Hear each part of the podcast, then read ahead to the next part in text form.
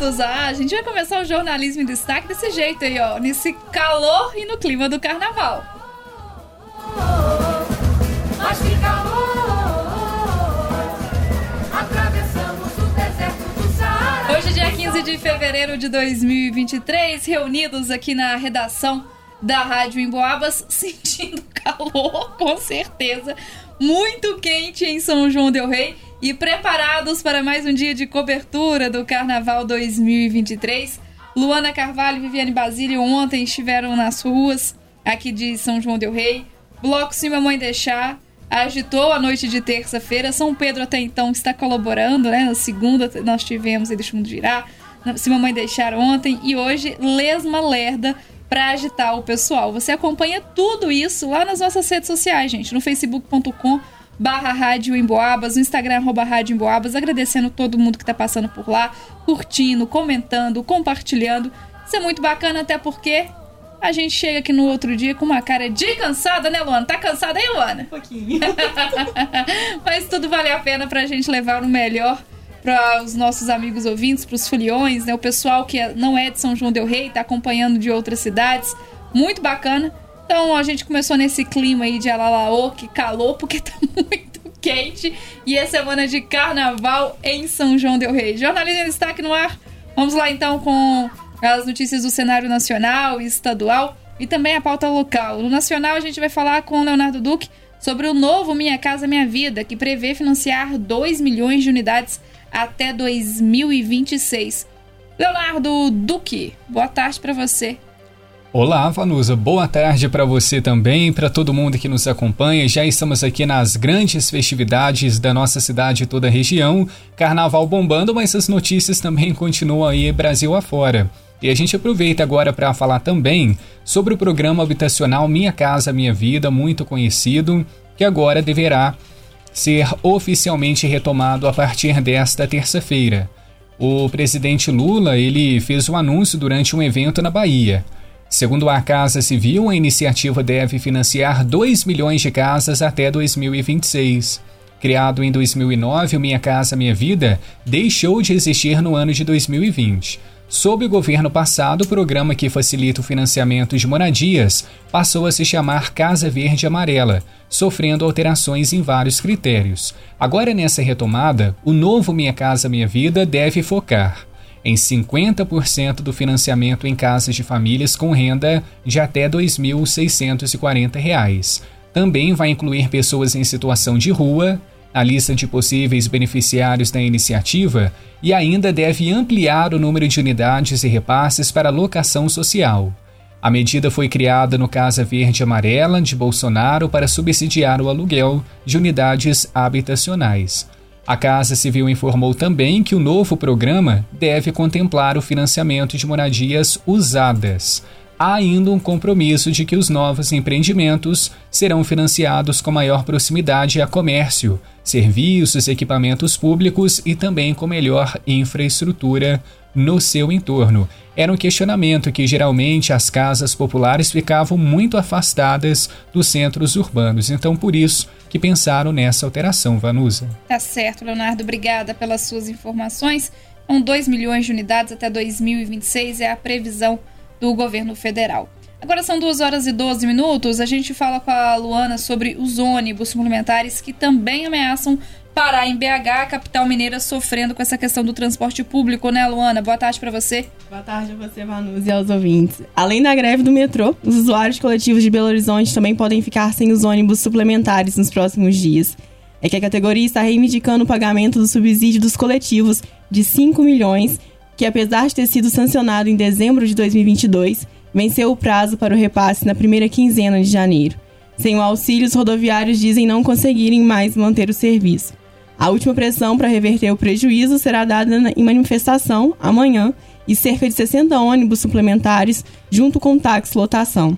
De acordo com o presidente do Sindicato dos Permissionários Autônomos do Transporte Suplementar, Júlio Guimarães, é, no momento da manifestação não haverá prejuízo aos usuários, mas caso o movimento não gere algum retorno do executivo municipal, a operação vai continuar rodando. Caso a paralisação se confirme, ela vai se juntar à greve do metrô, que deve seguir pelo menos até a quinta-feira 16. quando uma nova assembleia vai ocorrer para definir a continuação ou não da greve.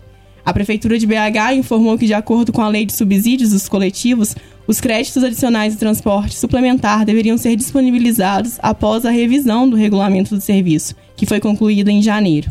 Ainda que nesta quarta-feira, dia 15, a portaria com a regulamentação de repasse foi publicada no Diário Oficial do município e, de acordo com ela, o repasse ao consórcio operador está previsto para ocorrer em até 30 dias após o recebimento dos documentos de comprovação dos permissionários. Tá certo, Luana, obrigada pelas suas informações. Transporte público, né, gente? A gente fala sobre problemas no transporte público aqui em São João del Rei, algumas cidades mineiras e na capital não é diferente, pelo contrário, né? O transporte público em BH sofrendo muito com essa situação. Agora, 2 horas e 14 minutos, a gente vai voltar a falar com o Leonardo Duque, porque ontem nós tivemos uma votação sobre a liberação de empréstimo para o DAMAI. Na verdade, estava prevista essa votação, mas ela foi retirada de pauta na reunião de vereadores. Reunião que foi marcada também por confusão, pancadaria, enfim, situação lamentável, né, Léo? Foi é, destaque no noticiário policial aqui da Rádio Emboabas. Hoje pela manhã, no Jornal Emboabas, também no noticiário policial, nós trouxemos detalhes sobre essa confusão que aconteceu logo na sequência do término da reunião de vereadores ontem à tarde Realmente foram cenas lamentáveis registradas na nossa Casa Legislativa Municipal aqui de São João Del Rei. Mas além dessa pancadaria toda, nós temos outras informações importantes que aconteceram ao longo da reunião. Por quê? Ontem mesmo aqui no Jornalismo Destaque, havia uma grande expectativa para acompanhar a votação daquele projeto 7848 que solicita a liberação de empréstimo para o DAMAI. O valor é de 15 milhões de reais. Mas o que, que aconteceu? O projeto não foi votado na reunião de ontem. A discussão do texto foi retirada de pauta pelo presidente da casa, o Sargento Machado, e o motivo é a falta de parecer de três comissões: Legislação, Justiça e Redação, Fiscalização e Participação Cidadã. Mas temos um porém. Os vereadores Igor Sandin do Podemos e Lívia Guimarães do PT questionaram o presidente por que o projeto foi colocado em pauta, já que as comissões ainda estavam dentro do prazo de avaliação do texto, que é de 10 dias. Ou seja, esse prazo de 10 dias ainda não havia terminado, as comissões ainda estão em análise do projeto, que prevê esse empréstimo de 15 milhões para o DAMAI. Então eles até fizeram uma crítica à mesa diretora dizendo que colocaram o projeto antes da hora, que foi um erro técnico de quem estava coordenando a reunião. E durante a nossa reportagem especial sobre esse encontro de vereadores de ontem, a gente vai trazer as falas também de Igor Sandim e Lívia Guimarães para a gente entender melhor essa situação. Também foram retirados de pauta pelo mesmo motivo os projetos de números 7849 que dispõe sobre as sanções aplicáveis aos responsáveis por casos de vandalismo, e também 7852, que autoriza o executivo a contratar um empréstimo no valor de 20 milhões de reais com a Caixa Econômica. Então, ontem, realmente, haviam dois projetos sobre liberação de empréstimos para o DAMAI no valor de 15 milhões e o outro de 20 milhões, ambos de autoria do Executivo Municipal. Também foram retirados de pauta as resoluções 2675, 2676 e 2678. Resumindo então as discussões que não aconteceram na verdade, Vanusa. Tá certo, Leonardo, obrigada, viu, pelas suas informações. Já que a gente começou no clima de carnaval, vamos continuar com esse clima por aqui no jornalismo em destaque. Agora a gente fala com a Luana Carvalho, que tem apresentado durante esses dias as informações sobre as as escolas de samba, né, que vão desfilar aí no sábado e no domingo. Hoje é a vez a gente conhecer a história do, da Escola Irmãos Metralhas no Carnaval de 2023, né, Luana? É isso aí. O Grêmio Recreativo Escola de Samba Irmãos Metralhas surgiu em 1964 como Bloco Caricato. Em 1995, tornou-se escola de samba e acumula sete títulos como escola e outros diversos como bloco. As suas cores são o preto e o amarelo. Para o Carnaval de 2023, a escola leva para a avenida o enredo Cor, e Coração, fonte de vida, minha inspiração. O objetivo da Amarelo e Preto é espalhar muito amor e retratar o coração, órgão vital para o nosso corpo, em todas as suas formas, cores e facetas. A, Irmão, a Irmãos Metralhas desfilam no domingo, dia 19, após o Bloco dos Caveiras. O desfile tem horário previsto para 22 horas e 15 minutos.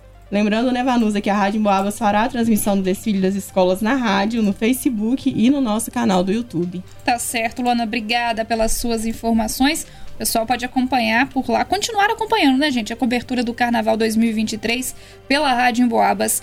Olha, a Secretaria de Cultura e Turismo aqui de São João del Rei informou através das suas redes sociais que a estrutura das arquibancadas e camarotes para aqueles que quiserem assistir ao desfile das escolas de samba de São João del Rei já está montada na Avenida Presidente Tancredo Neves. São três andares de arquibancada com acesso pela parte de trás.